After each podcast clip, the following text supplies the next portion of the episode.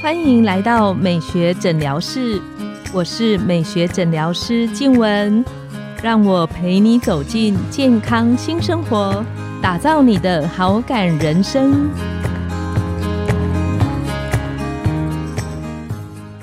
Hello，各位听众朋友们，大家好，我是你们的主持人静文，欢迎来到美学诊疗室，跟着黄医师聊健康，懂保养。在我们皮肤科的领域里面，有一些状况，我觉得是跟中医的连结性很高的。例如，像是我的门诊如果蛮多看痘痘的朋友，如果他伴随着经期不顺的情况，我有时候会特别推荐他们应该去给中医师看，然后把脉去做调理。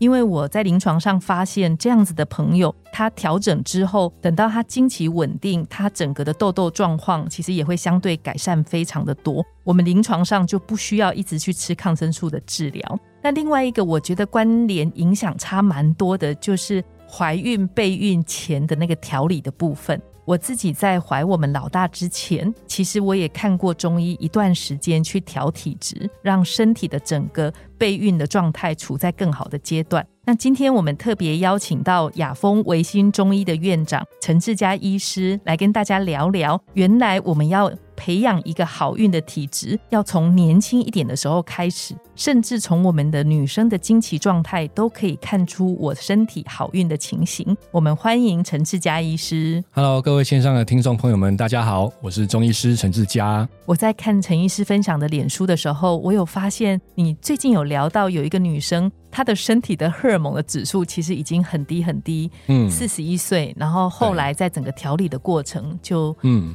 不算顺利，但是就是最后有怀孕，对，顺利自然怀孕。哦，讲一下这个病人好了，他大概做过三次的人工，三次的试管，其实蛮辛苦的过程。对，过程大概一两年，然后到最后他取卵过程就出现阻碍了。然后他们就觉得身体可能应该有些状况，所以就来求诊。是，那当然那时候一看呢，第一个当然他身体一定是偏虚嘛。我们中医讲的虚，就身体运作机能一定有某些损害，导致运有些运作机能已经不对了。那就不断跟他沟通，跟帮他补。第一个当然就是叫他一定要吃饭。他又是个哎，我不会讲，反正就是 我们女生为了怕胖，有 没有？其实很多女生在这个过程打了荷尔蒙，一定会水肿，会觉得变胖了。那变胖了就会觉得啊，我应该少吃一点，不然我怎么维持身材，对不对？是。那怀孕又会更胖，所以现在一定要更瘦一点。那其实你想嘛，你自己都养不活，怎么去养小孩？身体太虚的时候，你根本不可能不容易能量分配到子宫那边去嘛，对吧？你自己呼吸心跳要够啊，哎呀，所以第一个教他吃饭。那当然过程中他也很努力啊，所以一年后他就自然怀孕了。好棒哦！对，那我们会讲到女生啊，不管我们是要养颜或是养胎，其实它跟我们身体，特别是子宫的健康，它都有关联。对，这个部分真的可以从，因为我自己看门诊，我会发现现在有些年轻的孩子，他才很年轻，才二十几岁。但我在问到他们可能月经的情形的时候，会发现他们的经血量比较少，这个真的跟我们的身体健康是有关联的吗？啊，绝对有关联。那我们讲一下生殖轴这个东西。啊，现代医学讲的是说，夏至秋、脑下垂体那分泌那些激素到卵巢，是最后子宫嘛，这一个生殖轴。那以中医来讲，就是肾天癸充任子宫。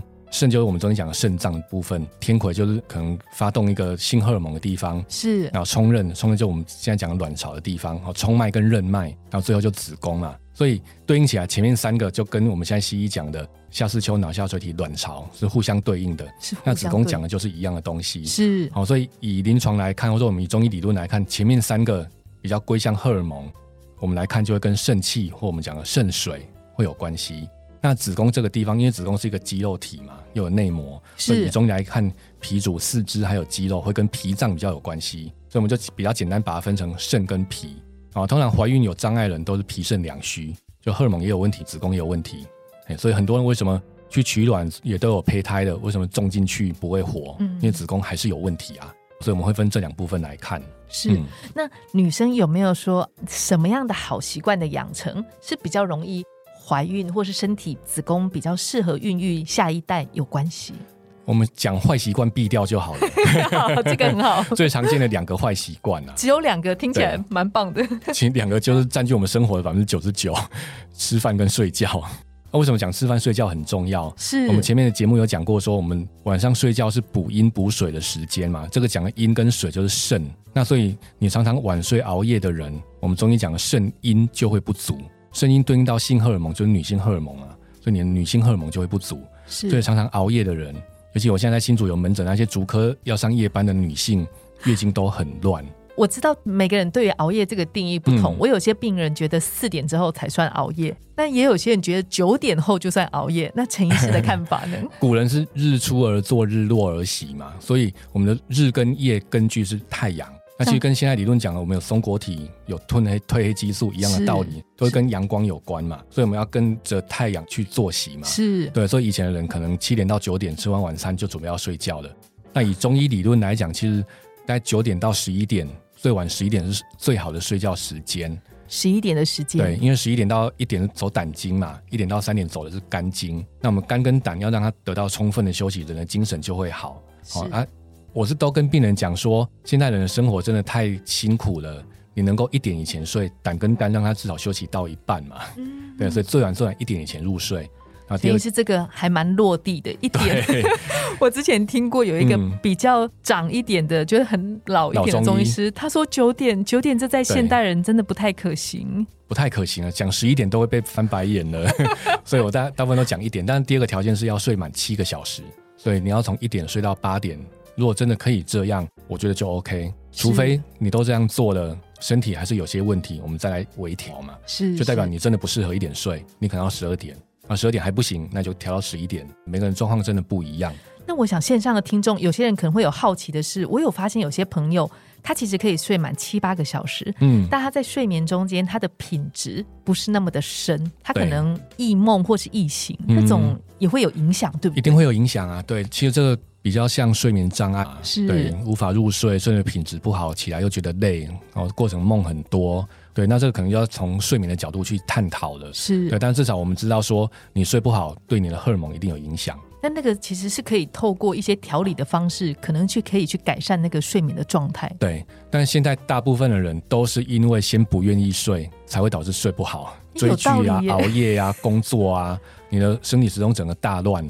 那你没有用一个很强力的方式去把它调回来，那就永远都这么乱，最后一定会去影响到你的身体。有生育需求的人，一定会影响到生育功能，那刚刚陈医师有聊到两个，一个是你说最重要的了，两个 坏习惯，脾嘛。嗯，对，就是饮食跟睡眠。刚刚讲的睡眠是对那第二个就饮食，好饮饮食会直接影响到你的脾脏，所以讲脾脏就是你整个消化的功能。还有第二个，脾为后天之本，所谓后天之本就是说，就像我们手机的电池一样，是脾脏就我们储存电力的地方。哦陈医师这个比喻非常好。对，那所以你要想说，那电力不足的情况下就无法怀孕嘛？那什么情况下会导致电力不足？营养不够，可是感觉起来我们都营养过剩。其实没有，因为现代人吃很多有的没有的，但是该有的正常营养没有，尤其是饭这个东西，哦我已经第二次讲饭这个东西了。对，像我清楚有个病人三十出头岁而已，来的主诉是月经不来了，已经几个月没来，一把脉也是脾虚啊，肾还好，所以代表他荷尔蒙没问题，但是脾太虚，所以我帮他补脾以外，叫他回去吃饭，两个礼拜后月经就来。对，然后病人就再也没来，因为月经都规律了。这也是好事。对对对，所以我常强调说，你要好好吃饭，先养活自己，才能养小孩嘛。你不给身体正常的营养，那你怎么可能养育你的下一代？好、这第一个。第二个是乱吃，乱吃，对，因为现在很多人喜欢吃一些精致的饮食，对，太甜的啦，太精致的蛋糕、面包、饼干这些东西，加上又不运动，不过那那是另外一回事啊。好、至少你吃要吃对东西嘛。这些精致的饮食，以中医来讲，进到体内代谢不掉，过多的代谢废物，我们中医就叫湿气。这个就会堆积成湿气。对，湿气讲湿气很像很虚无缥缈，其实你把它想成过多的废物，嗯。这些废物包括胆固醇，我不是骂人，废物是说身体里面 我废物太多，没胆固醇谢，对血脂肪、血糖啊、尿酸啊，甚至体脂肪，是都是嘛。是。或者说身体里面本来应该一些清澈的一些液体变得粘稠的，都叫湿气。所以我们中医有个程度嘛，哦，比较清澈的叫水，那比较粘稠一点叫湿气，更粘稠一点叫痰瘀。啊，听所以过很多人卵巢不通，因为塞住了，为什么？也是痰瘀。哦，有些人可能月经来会痛，也是因为痰瘀导致它瘀住了，下不来也会痛，等等等的。对，所以一般陈医师会建议，就是尽量像是冰的东西跟甜食的东西，女生应该还是要少摄取一些。，对，寒主收缩嘛，会收引，会收缩，所以很多人月经来肚子就会痛，因为它乱收缩。有些人甚至连排卵都会痛，因为卵巢也会收缩嘛。我发现现在很多的朋友其实会有痛经的这个问题。嗯那这个问题痛经如果很比较严重的话，嗯，它有可能也会有跟我的生育的情形有互相连带的影响吗？嗯、中医看身体是这样啦，就是说我们来的主诉，我们会讲出来叫症状嘛。是那症状往回推，应该有个体质。那体质再往回推，一定有个生活习惯。那我们中间是调整体质这个地方。是所以你讲说你经痛，那你可能还跟我讲你会手脚冰冷，可能还跟我讲你会有头痛的问题。那我们判断起来你是身体太虚寒了，我们就解决虚寒这件事情。就调体质的这对，个部把体质的分。，我们还是会回归到体质的部分，看到底体质到底哪里出了问题，把体质调好了，那你经痛、手脚冰冷、头痛都可以解决。它不是对症状去做治疗，它是对于那个体质去做调整。对我们症状治疗也会放一些我们讲标药嘛，但是本是最重要的，所以治标跟治本都要。是。对，那最后想要请问陈医师，就是因为很多朋友有点可惜是，她是到了要怀孕的时候，嗯，才发现自己不是那么容易受孕。对。那有没有临床上在中医的智慧跟观点里面，他认为这些调理女生的身体，其实嗯应该要早一点开始？我是建议大家从青春期就要开始看一下中医，了解自己的体质到底什么方向。是哦，因为每个人都有弱点，哦，像我们家的弱点就是脾虚，有些人家的弱点就是火气太大等等的都有可能。是。那你如果提早知道你是脾虚的人，我就会跟你讲，诶哪些生活习惯要小心，或者说你有出现哪些症状的时候，代表你脾更虚了，你就要改变你的生活习惯。因为现在很多妈妈会带来看转骨嘛，那其实青春期体质对的话，就会长得高，是那所以提早发现弱点，那提早去预防，我觉得会更好。嗯，哇，今天这个 学到很多。像我自己个人以前，我认为吃冰的嗯，跟吃常温的、吃热的，我我个人觉得这不一样，喝进去都是 H2O，都是水分子。。对，后来我自己亲身体验到，就是我只要喝冰的，我就一定胃痛，一定腰酸，中医理论你实在是个很奥妙的东西。寒气这个东西，那跟现在的温度到底有没有一样？我觉得很难对比啦。你用是温度来讲，我我体温都维持恒定啊，那为什么我吹冷风就会感冒？对不对？非常有道理。我们我们现在讲的是病毒，讲的是细菌，那、为什么吹风就会感冒？对，啊，我们体温又维持恒定，那为什么吹风会觉得冷之类的？所以你说温度跟中医讲的一些理论，其实呃，我觉得有需要时间，我们慢慢去把它对应起来。但是我想他们讲的东西一定是一样的。也可以跟线上的听众朋友们聊一下，就是如果你真的觉得自己可能对于经期的部分啊，或者是在怀孕的这一方面有一些期待的话，我黄医师自己个人确实认为，透过把脉，透过调理体质，针对我需要的去做补强，它对我们嗯女生不管是比较健康、子宫比较好，或者是养出好运的体质，它是有嗯明确的帮助的一。定会有的。